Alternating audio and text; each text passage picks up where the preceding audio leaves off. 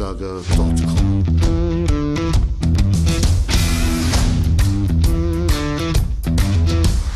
Energie für Körper und Geist. Der Podcast für dich und andere Menschen, die mehr aus ihrem Leben machen wollen.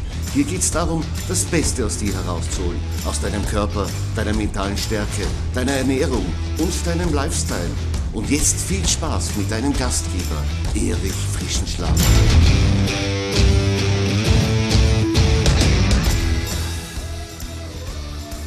Ja, herzlich willkommen zur Folge 52 meines Podcasts Energie für Körper und Geist. Ich habe heute einen sehr bekannten und spannenden Mann eingeladen. Viele von euch werden ihn als Mr. Skisprung kennen er war noch im klassischen Stil sehr erfolgreich und hat sogar eine olympische Goldmedaille geholt. Die etwas älter sind, kennen ihn vielleicht als Skisprungtrainer beim ÖSV. Auch da hat er eine spezielle Truppe aufgebaut, die über zehn Jahre lang erfolgreich war. Und noch später war er dann Sportdirektor beim ÖSV. Die Rede ist von Toni Inauer. Ein Mann, der kaum wie ein anderer immer wieder neue Herausforderungen gesucht hat und mit jeder extrem erfolgreich ist. Toni Innauer betreibt jetzt eine Agentur, sehr erfolgreich, ist Autor und Kommentator beim ZDF. In dieser Episode möchte ich mit ihm ein wenig über seine Karriere plaudern und über seine vielen Umbrüche in seinem Leben. Bleibe also unbedingt dran, bei diesem spannenden Interview und hole dir auch einen Einblick in Toni Inauers Leben und Karriere. Heute bei mir zu Gast Mr. Skisprung, Olympiasieger, Erfolgstrainer und Sportmanager Toni Inauer. Servus, Toni. Servus, guten Morgen. Guten Morgen, Toni. Du lebst ja in Tirol und gerade Tirol hat einige Beschränkungen im Moment auferlegt.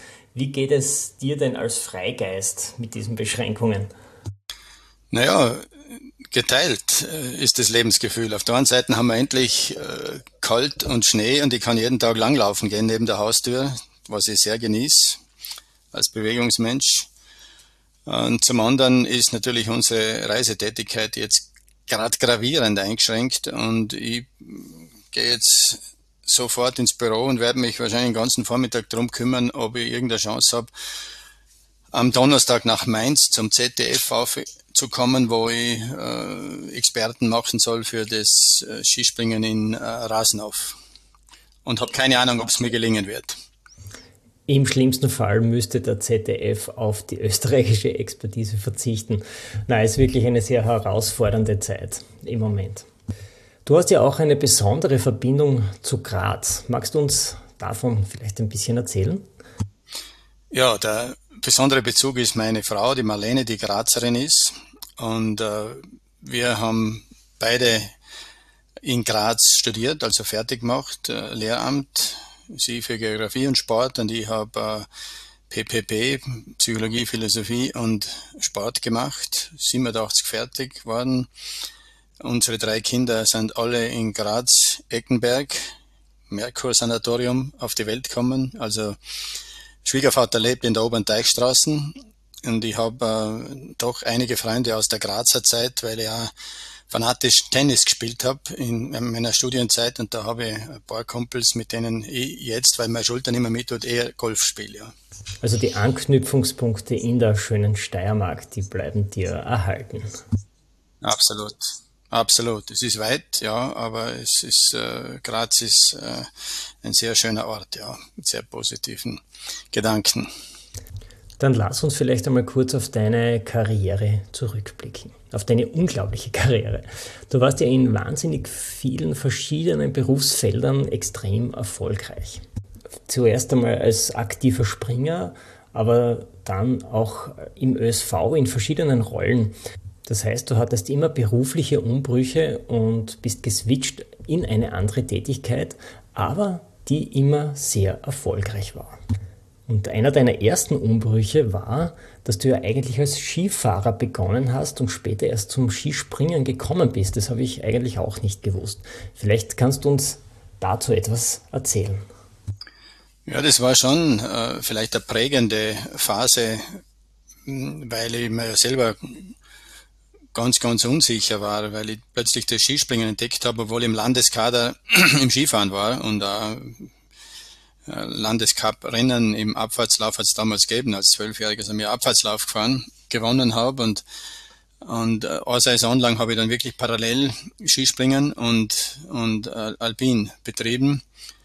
Und dann waren eben mehrere Entscheidungen zu treffen. Es waren immer wieder so, so Dinge, dass ich tief Luft holen habe müssen. Und das hat als Kind angefangen. Und vielleicht war das prägend, dass ich äh, dann ins Skigymnasium Stams äh, gegangen bin mit 14. Äh, habe auch noch beide Aufnahmsprüfungen gemacht, sogar Alpin und, und als Skispringer beide bestanden. Und äh, bin aber dann logischerweise Skispringer geworden, weil es mir einfach viel mehr noch fasziniert hat und offensichtlich das Talent da dort war. Aber diese, dieses Erlebnis, dass man dann sowas riskiert, wo man ja selber nicht weiß, ob es das richtig ist und es geht sich dann gut aus, das gibt einem schon vielleicht ein bisschen den Mut, dann in solchen Situationen, die strukturell ähnlich sind, sich etwas zu trauen. In Stams hatte ich ja der legendäre Baldur Breimel betreut. Und ich nehme an, dass er dich schon maßgeblich beeinflusst hat in deiner weiteren Karriere. Ja, das mit dem Baldur war natürlich etwas ganz Besonderes. Auch da sind wieder mehr Dinge zusammengekommen. Man braucht auch Glück im Leben. Äh, es wurde gerade das Skigymnasium gegründet, ein paar Jahre bevor wir da aufgenommen worden sind. Dann der Baldur Breimel kam als Trainer dorthin mit, mit Voraussetzungen, die es vorher im Skispringen nicht gegeben hat. Er war ein Medaillengewinner, also mit einer tiefen praktischen Erfahrung, äh, sensitiver Mensch und mit einer akademischen Ausbildung. Also das hat schon Hand und Fuß und Qualität gehabt, was er mit uns äh, da gemacht hat und hat vor allem jeden Tag Freude bereitet. Und man hat so das Gefühl gehabt, man wächst und wird wird besser, man lernt in jeder Einheit und gehört zu einer tollen Truppe dazu und das ist natürlich schon eine äh, eine Atmosphäre und ein Biotop, in dem man als junger Mensch unheimlich wachsen kann. Es ist ja in kürzester Zeit dann deine Karriere steil bergauf gegangen, schon als Teenager.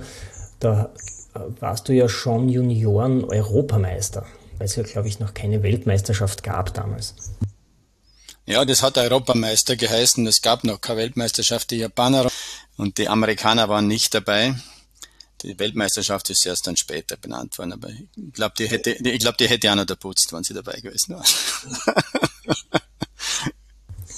1976 ist dir etwas gelungen, was bis dahin noch keinem Skispringer gelungen ist. Du bekamst nämlich von allen Punkterichtern die Höchstbewertung mit 20 Punkten. Hast du dich das so gut vorbereitet oder ist dir an diesem Tag einfach alles aufgegangen? Ja, das waren einfach eine Serie von sehr guten Flügen, muss man sagen. Damals in Oberstdorf war die größte Schanze. Und es war eine Frage der Zeit. Ich habe immer wieder mal einen 20er gekriegt, aber nicht von allen. Und äh, glaube schon, dass ich einfach vom Körperbau und von meiner Art Ski zu springen so eine bestimmte Leichtigkeit vermittelt habe, auch dem Zuseher. Und es war mir auch ein Anliegen, so Eleganz in das Ganze reinzukriegen, weil es mir ja weiter springen hat lassen. Und irgendwann waren sie sich halt einig, jetzt äh, hat es jeder gesehen von ihnen und, und hat sich dann halt getraut, einen 20er zu geben. Und dann war es halt mit einem Schlag, war es 520er und das war halt historisch das erste Mal, ja. Im klassischen Stil ist ja das auch niemand mehr gelungen, oder? Also beim großen Wettkampf, soweit ich weiß, ist es klassisch kaum mehr geglückt. Das ist dann im V-Stil, sind dann ein paar gekommen, wie Funaki, äh, Leutzel, ganz besonders zu erwähnen, Steirer, die 5x20 gekriegt haben. 1976, das war ja im selben Jahr, war ja dann auch die Olympiade in Innsbruck und dort hast du die Silbermedaille geholt. Hast du da Silber gewonnen oder eher Gold verloren? Vorstellungsaufgabe, man muss in einen 17-Jährigen eine versetzen. Man ist ja noch ein Jugendlicher und äh, aus heutiger Sicht sage ich aber Silbermedaille gewonnen. Mit 17 Jahren ist es ein Riesenerfolg. Bei den Großen, damals äh, habe ich das Gefühl gehabt, ich habe hab sie verloren und habe eigentlich äh, eine ganz schlimme Niederlage erlitten. Und zwar aus dem Grund, weil ich im ersten Durchgang einfach zehn Punkte vorn war und glaubte, äh, es müsste eigentlich reichen, dass man mir schon nach einem Durchgang die Goldmedaille gibt. Das war aber nicht so und dann habe ich es im zweiten Durchgang, wie ich heute sagen kann, verspielt, weil ich nicht fokussiert genug war und weil ich mir der Aufgabe nicht so gestellt habe, wie es es verlangt hätte. Ja, war ein interessanter Prozess. Dann im Nachgang, der Monate gedauert hat, bis ich das einordnen und akzeptieren und die Verantwortung dafür übernehmen habe können und hat mir dann auch ein bisschen in die Richtung gebracht, dass mich so sportpsychologische Zusammenhänge aus dieser persönlichen Erfahrung aus schon sehr interessiert haben und vielleicht auch die Studienwahl dann mit beeinflusst. Vier Jahre später, 1980, hast du ja dann Gold geholt in Lake Placid.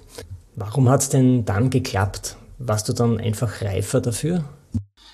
Auch da wieder, der Druck war eigentlich groß, weil es gab ja keinen Weltcup. Und ich, heute muss ich ja lachen, die Voraussetzungen, die äh, heutzutage moderne Skisprungprofis haben, die haben jedes Wochenende einen hochwertigen Wettkampf, wo man Geld verdienen kann, wo man Weltcup-Punkte macht, wo der im Fernsehen übertragen worden ist. Bei uns hat es die grundgenommen die vier Schanzentournee und ein Großereignis gegeben. Und, hast, und die Weltmeisterschaften sind auch erst relativ spät zum Skispringen dazugekommen. Und der Weltcup ist sowieso erst in dem Jahr, wo ich aufgehört habe, äh, zustande gekommen. Deshalb hat man gewusst, wenn ich eine Chance vergib bei Olympischen Spielen, dann muss ich sehr lang warten, bis wieder irgendein ähnlich bedeutungsvoller Wettkampf da sein wird. Und, und dann habe ich dazwischen äh, sehr viele Verletzungen und Operationen gehabt, vor allem an den Knöcheln. Und das hat mir alles eher geschwächt und war nicht zu erwarten, äh, dass ich nochmal in die Form komme, aber selber ganz innen drinnen habe ich eigentlich dran geglaubt, dass es mir nochmal glücken könnte, in Schwung zu kommen und in Form zu kommen. Habe mir psychologisch eben mental äh, besser vorbereitet, war auch reifer, war mittlerweile 21 und bin dann im letzten Abdruck mit viel Risiko doch noch in eine Form gekommen. Ein Glück gehabt, dass die Ski grenzt sind, weil die sind das ganze Jahr war ich da hinten. Es sind lange Geschichten, die in meinen Büchern stehen. Aber jedenfalls war es eine einfach ein, ein wahnsinniges Erlebnis und das sehr viel auch mit mentaler Vorbereitung zu tun gehabt hat, äh, dass, ich, dass es mir dort geglückt ist, dann die äh, quasi meine damaligen Fähigkeiten auf den Punkt zu bringen. Für so einen Erfolg müssen sicher ganz viele Puzzleteile zusammenstimmen, damit letztendlich dann der Erfolg auch gewährleistet ist.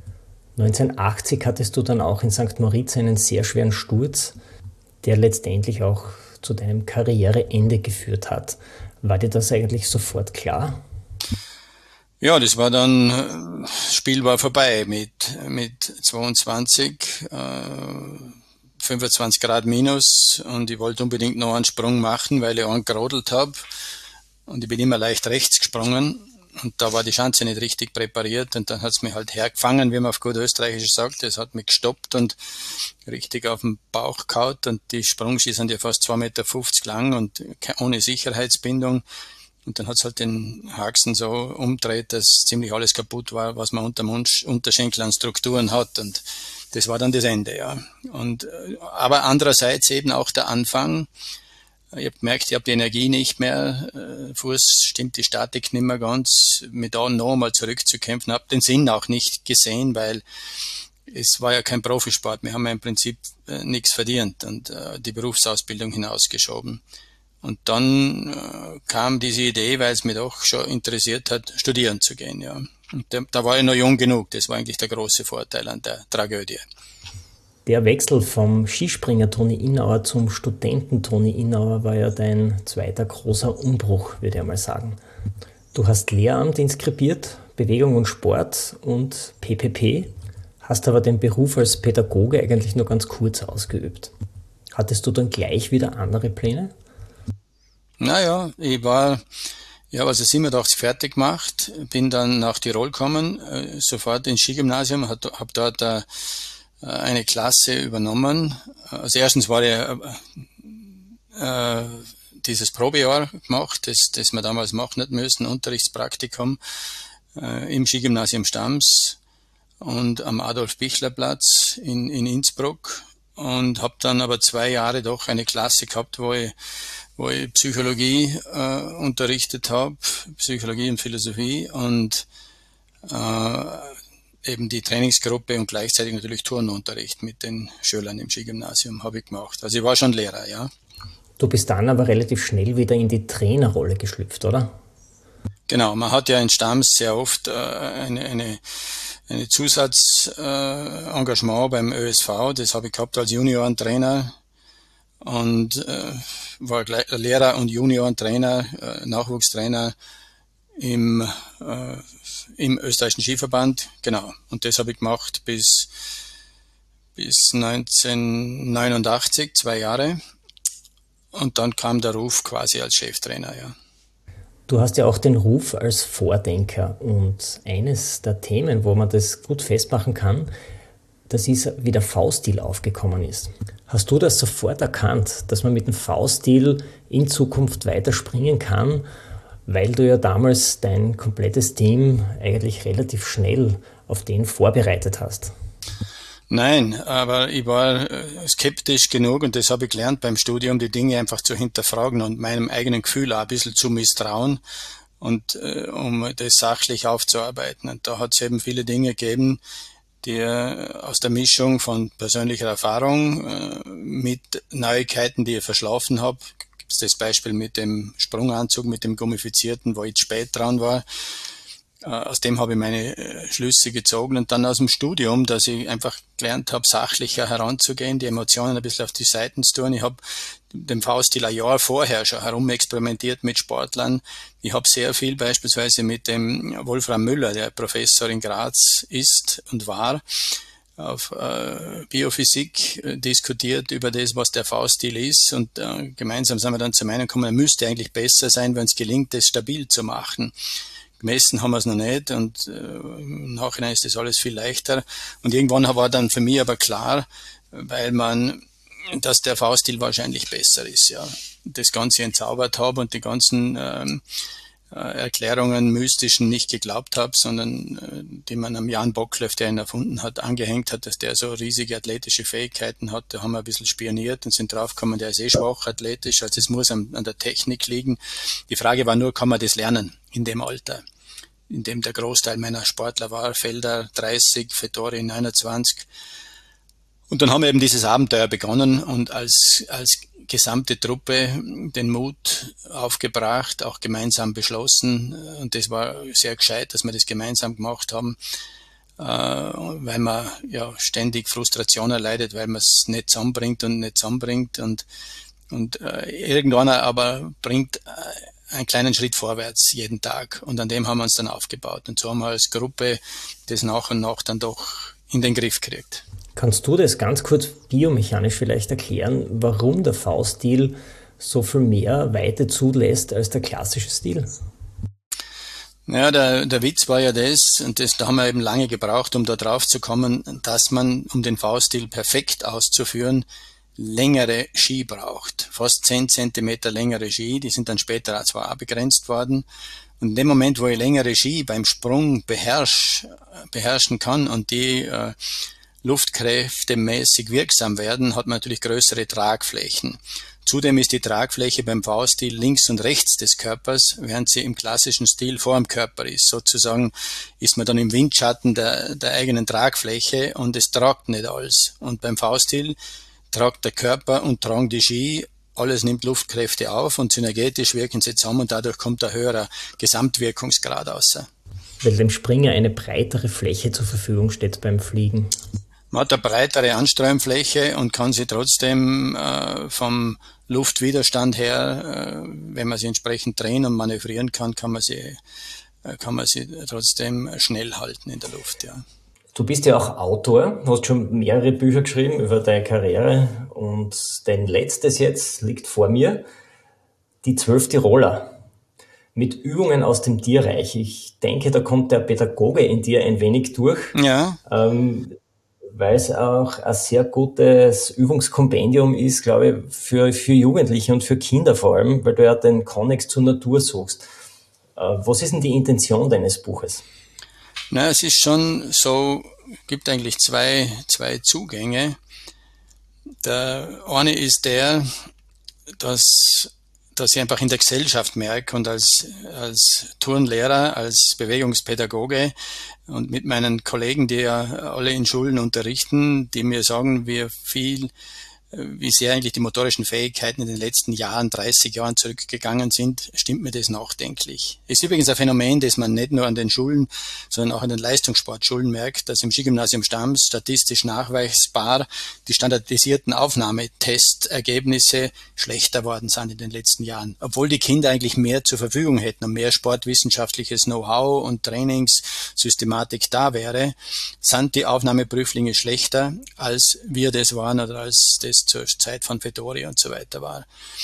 Äh, das ist das eine. Der andere Zugang ist der, dass ich selber natürlich älter wäre und mit, meinen, mit meiner Motorik, meiner Körperlichkeit halt auch herumexperimentiere und mich wohl in meiner Haut fühlen will und aber viele Verletzungen und so weiter als Erinnerungen aus dem Spitzensport habe und da immer äh, Übungen gesucht habe, herumprobiert habe, äh, mit, mit allem Möglichen aus der Therapie, mit Krafttraining, wie man einfach sich als 60-Jähriger und drüber fit hält. Und da entsteht da so eine Serie und dann habe ich, ist mir diese Idee mit den Namen und mit den Tiernamen gekommen. Und das Ganze auch mit der, mit der äh, Erzählung zu verbinden, wie das Leben auf dem Planeten entstanden ist. Aus dem Wasser kommend, äh, im Wasser entstanden, über die Amphibien zum zu den Säugetieren, bis letztendlich auch Vögel da sind.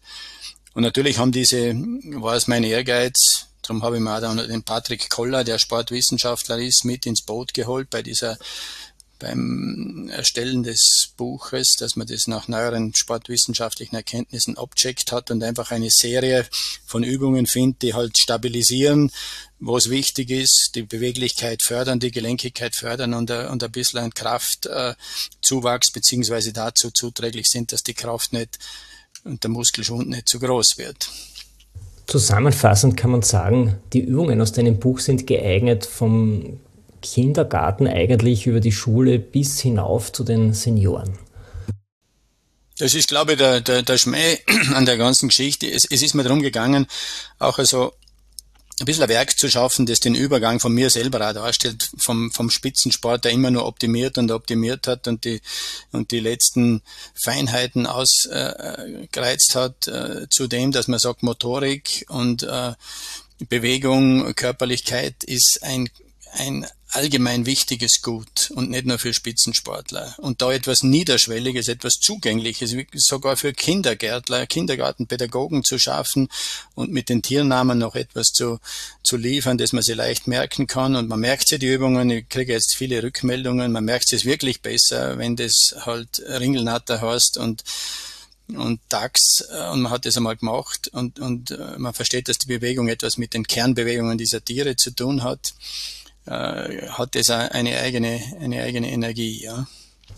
ja, das ist ein sehr spannender Ansatz auch für mich, weil die Eingangshürde zu diesen Übungen ja sehr niederschwellig ist. Und ich denke, das ist gerade für Einsteiger oder jetzt in der Pandemie ein Vorteil. Hat natürlich auch jetzt ein bisschen eingespielt, die Corona-Zeit, dass, die, dass eben die Fitnessstudios gesperrt waren, ist auch in der Gestehung der ganzen Geschichte äh, ein, ein, eine Ursache gewesen, weil ich halt da viel unterwegs war in den Hotels, wo es keine Fitnesscenter gegeben hat oder solche, weil ich lieber nicht eingegangen bin. Ich arbeite jetzt mit der Hotelkette in Tirol zusammen, mit den Plätzer Resorts, die bei Österreich verstreut sind. Und da haben wir das eben auch entwickelt. Und äh, eben wenig Platz, wenig Aufwand, äh, dass man das im Grunde genommen sogar im Zug machen kann, ein Teil der Übungen oder im Schlafzimmer oder vor dem Fernseher. Das war mir einfach wichtig, weil ich gemerkt habe, ein Problem, das wir heutzutage haben, ist, dass der, dass der Mensch einfach äh, diesen Zugang zur Bewegung und diesen, diesen, äh, diesen ersten Schritt nicht mehr schafft. Und den muss man niederschwellig machen, den muss man lustvoll gestalten, vielleicht mit einem Augenzwinkern. Und darum heißen die ja die zwölf Tiroler. Man kommt dann erst drauf, es sind nicht wirklich Blasmusikkapellen oder irgendwas, sondern es sind Tiere im Alpenraum. Es könnte auch die zwölf Steirer heißen oder die zwölf Bringzer Wälder. Aber es heißt halt die Tiroler. Und äh, ich habe einmal den Begriff, äh, kommt auch vor im Buch, und das ist gerade, wenn man mit Pädagogen äh, redet, wichtig. Ich glaube, und das merkt man eh alle, die ganzen tollen Bescherungen und Möglichkeiten, die uns die Digitalisierung liefert, die bringt auf der anderen Seite einfach die Aufgabe mit sich, dass man die die negativen Konsequenzen der Digitalisierung, dass man halt einfach so fasziniert vor diesen Bildschirmen sitzt, das geht einher damit, dass wir die, unsere Körperlichkeit vernachlässigen. Und wo, wenn nicht über die Schulen und über die öffentlichen Institutionen, sollen wir das dem Großteil der Gesellschaft vermitteln? Ich, ich sag, äh, gehe so weit, dass ich sage, Beweglichkeit, Bewegung, äh, Sport muss heute in den Schulen vermittelt werden wie eine Kulturtechnik, wie Rechnen, Schreiben, äh, Lesen. Wir werden es, viele aus der Gesellschaft werden das naturgemäß ganz normal nicht mehr nebenbei mitkriegen. Man muss es wirklich wie eine Kulturtechnik künstlich vermitteln. Sonst werden wir da volkswirtschaftlich größere im Laufe der Zeit gewaltige Probleme kriegen. Wir jammern eh schon lange drüber, aber mit der Digitalisierung ist das Problem verschärft und zugespitzt worden. Du rennst bei mir sicher offene Türen ein mit diesem Konzept, denn ganz viele Menschen, die haben den Bezug einfach verloren zu ihrem Körper und die fühlen sich auch nicht mehr wohl in ihrer Haut. Und gerade da finde ich es ganz wichtig, dass Sportler und Experten, die sich da ein wenig auskennen, ein bisschen Starthilfe geben, damit eben dieser Bezug wiederhergestellt wird. Und ich glaube, gerade in Krisenzeiten, so wie jetzt, ist das ein ganz wichtiger Punkt. Ja, das ist die Absicht. Das war, habe ich jetzt auch beobachtet mit Neugier, wie kommt sowas an? Das kann ja einfach irgendwo verpuffen, so, so ein Engagement. Es, es hat einmal Spaß und Freude gemacht, das so ein Projekt und in die Welt zu setzen, abzuschließen, dann in der Hand zu haben, mit, mit tollen Mitarbeitern, mit dem Christian Seiler Verlag ein schönes Buch zu machen, was die Leute gerne anschauen, dann zu überlegen, wie viel stellt man ins Internet. Es gibt auf meiner Webseite ein paar, gibt's die ganzen Übungen, natürlich nicht voll als Tutorial erklärt, aber dass man nachvollziehen kann, um was es geht. Und und ich staune, wie es, wie es eigentlich funktioniert und wie eine Dynamik entsteht, die, die ihr selber nicht, die kann man nicht ins Buch reinlegen. Die entsteht durch die Leser, durch das, was, was von äh, den äh, Menschen draußen erlebt wird und weitergegeben wird. Genau dann entsteht sowas. Ja. Du beschreibst zwölf tolle motorische Übungen von der Bachforelle über den Alpensalamander bis hin zum Steinadler in deinem Buch mit tollen Bewegungen. Meine Frage auch, kann man mit der körperlichen Fitness auch die geistige Fitness steigern? Naja, das ist ja etwas, was man ganz gerne mal belächelt hat oder auseinander. Entweder bist du ein Spitzensportler oder du hast was im Hirn. Ich kann mich gut an die Zeit erinnern. Zeit meines Studiums war es auch so, dass mir einer meiner Prüfer bei der Lehramtsprüfung gesagt hat, er weiß es eh, wir lernen nicht gern, aber dafür sind wir gut in der Turnhalle. Und da habe ich gesagt, und die besteht darauf, dass sie mich auf Punkt und Beistrich prüfen, weil er will nicht sagen, dass ich doch was kann. Gell? Also diese Vorurteile waren stark da. Mittlerweile und vor allem auch über die ganzen bildgebenden Verfahren der, der, der Gehirnforschung und so weiter weiß man ja sehr gut, dass äh, Körperlichkeit, Bewegung, äh, Körpergefühl, äh, Ausdauertraining etc., dass das sehr viel mit uns als Mensch, mit unserer Persönlichkeit mit unserer Identität zu tun hat. Das ist der biologische Ast, auf dem wir sitzen. Das ist einfach der Körper. Das, und jetzt entscheidet sich, wie, wie gut wir das erhalten können oder wie sehr wir alles substituieren und ersetzen durch, durch die Fantasien, dass man irgendwann Chips in den Kopf einsetzt und so weiter.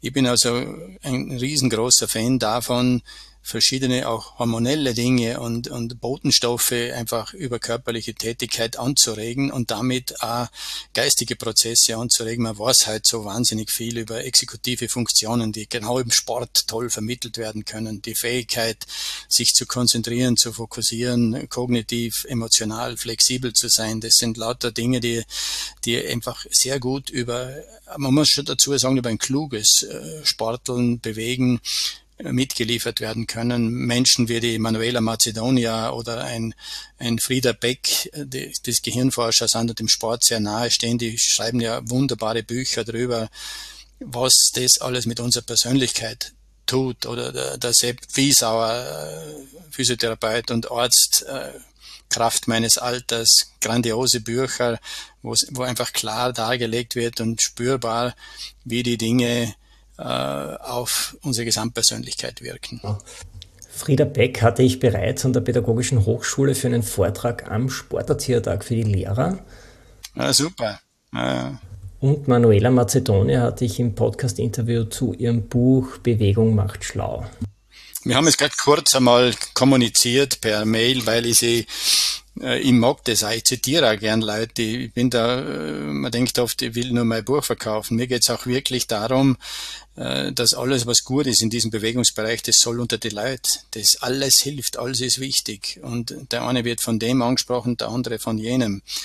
Mein Bücherl, unser Bücherl ist halt sehr niederschwellig und trotzdem steckt im Detail relativ viel drinnen in der ganzen Geschichte. Du hast die exekutiven Funktionen angesprochen die sind ja jetzt nicht nur wichtig im Sport, sondern die sind auch für unser gesellschaftliches Leben wichtig. Da gehört zum Beispiel dazu die Selbstkontrolle, dass man sich selbst im Griff hat und nicht jeder Emotion nachgibt, oder die geistige Flexibilität oder das Arbeitsgedächtnis. Sind denn diese Faktoren, die ja allesamt zu einer besseren Selbstwahrnehmung und einer besseren Selbstdisziplin beitragen, eine Blaupause von Sport zum, hin zum äh, Bewältigen dieser Krise?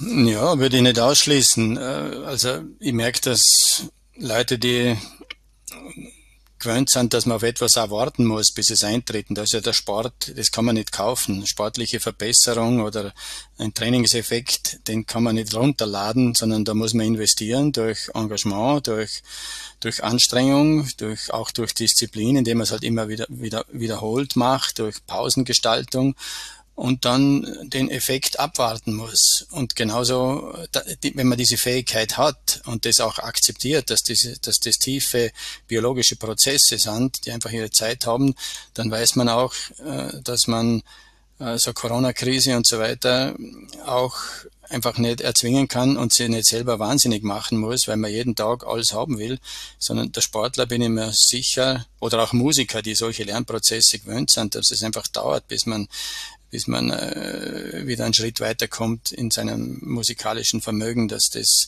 Geduld braucht und dass Geduld oft wichtiger ist als wir und Ausdauer wichtiger ist als wir Talent, das vor Ungeduld das nicht aushält. Und dann kann man auch so eine Situation wie Corona, die, die einen eben vor eine Geduldsprobe stellt und äh, warten lässt, äh, leichter aushalten, vor allem weil man weiß, ich kann in der Zwischenzeit auch in Dinge investieren, sei es in meine Gesundheit, in meine Körperlichkeit, in mein, in mein Denken, in, mein, in meine kognitiven Fähigkeiten. Ich bin ja nicht restlos auf dem Trockenen. Ich kann ja sehr viel tun. Und das war auch so ein Sportler, wenn er mal verletzt ist oder so, dass er zwar jetzt nicht Skispringen kann oder nicht Slalom fahren, er kann aber andere Dinge äh, in der Zwischenzeit bearbeiten, die ihm später, wenn das Ganze wieder losgeht, sehr wohl behilflich sein können. Ich habe es in meinem Umfeld so wahrgenommen, dass Sportler mit dieser Entbehrungssituation, so wie wir sie ja jetzt haben, viel besser umgehen können als andere. Siehst du das auch so? Aber es ist vielleicht auch ein Lernprozess. Oder? Das ist, mögen jetzt viele nicht so gern hören, aber die, dieser Zwang, den man momentan hat, dass man einfach sich am Kopf stellen kann, man kann es nicht beschleunigen, dass äh, einem dieses Gefühl, irgendwann einmal wird man es akzeptieren, und wenn man noch so stöhnt und, und jammert, aber es wird dann die Normalität äh, etwas wertvoller erlebt, weil man merkt, es ist nicht so selbstverständlich, dass das alles so, so auf Abruf für uns bereitsteht, sondern wir müssen, wir müssen auch bestimmte Demut dem gegenüber zeigen, und den Prozessen, die auf der Welt halt einfach auch da sind. Und wir sind als Menschen vielleicht auch nicht so sehr, wie wir glauben, die Dominatoren auf dem Planeten, sondern es, und, und wenn so ein kleiner Virus kommt, dann zwingt uns das, wenn es sein muss, in die Knie, obwohl man gar nicht sehen. Ja, Stichwort neue Normalität. Du hast ja auch die Spielregeln beim Skispringen ein wenig mitverändert. Ich denke da zum Beispiel an die BMI-Regel die ein gewisses Mindestgewicht in Bezug auf die Körpergröße vorgibt. Ist es nötig, dass wir für die neue Normalität nach der Krise auch neue Spielregeln finden? Ja, das steht vor allem in meinem äh, mittleren Buch drin, am Puls des Erfolgs, wo ich mich mit Spielregeln auseinandersetze im Spitzensport. Als Beispiel dafür, wie es in der Wirtschaft oder in der Politik eben auch Spielregeln gibt und geben sollte. Und äh, da bin ich, sitze ja auch im Sport im Ethikbeirat äh, der Anti-Doping-Kommission, der NADA in, in Österreich, wo man sich auch mit Spielregeln beschäftigt, mit der Exekution der Spielregeln. Ich halte es für etwas sehr, sehr Wichtiges.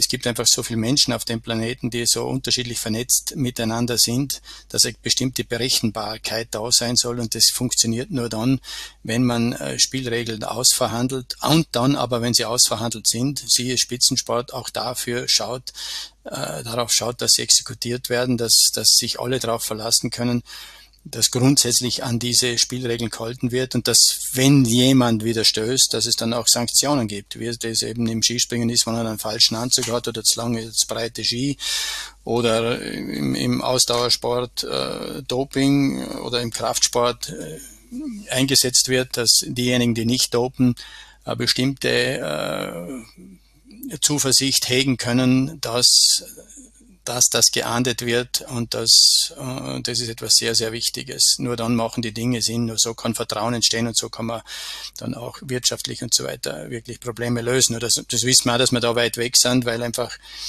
äh, Amerika, China und so weiter andere, andere Spielregeln haben oder auch andere, grundsätzlich andere moralische Vorstellungen.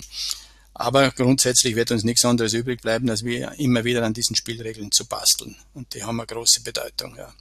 Ja, ich denke auch, dass es nicht mehr so wird, wie es einmal war und dass man sicher in den verschiedensten Bereichen hier zu neuen Spielregeln finden wird. Toni, wenn die Hörerinnen und Hörer mehr von dir erfahren möchten, wo findet man denn mehr von dir im Internet? Ja, wir haben eine Agentur da in Tirol, Inauer und Facts. Da gibt es natürlich eine Website dann habe ich eine private Website, wo ich so viele von meinen kleinen Publikationen und so weiter und äh, drinnen habe und auch die Videos. Das ist www.toni-inauer.at. Da kann man Kontakt haben zu mir. Genau, ich werde es auf jeden Fall verlinken in den Show Notes im dazugehörigen Artikel auf meiner Website erichfrischenschlager.com. Toni, wenn du eine Botschaft an alle Menschen da draußen schicken könntest, was würde denn da wohl drinnen stehen? Na, momentan, äh, momentan würde drinnen stehen die Grundbotschaft meines, meines Buches, das, das langfristig vielleicht wichtig ist. Äh, schaut ab und zu weg von euren Displays, so toll die sind und so viel man damit anstellen und, äh, und auch bewerkstelligen kann horcht ein bisschen in den Körper ein, versucht diese Beziehung zu der Natur in euch selber äh, wieder zu erfassen und zu ergreifen und zu pflegen und vor allem auch zu genießen. Ja, dem ist nichts mehr hinzuzufügen, würde ich sagen. Toni, ich bedanke mich, dass du hier warst bei mir. Danke für das Gespräch, für deine Zeit und ich hoffe, dass wir uns mal wieder hören, vielleicht sogar in Zusammenhang mit einem Vortrag in Graz. Das würde mich extrem freuen. Ja, würde mir Freude machen. Danke, Erich. Schönen Tag noch. erichfrischenschlager.com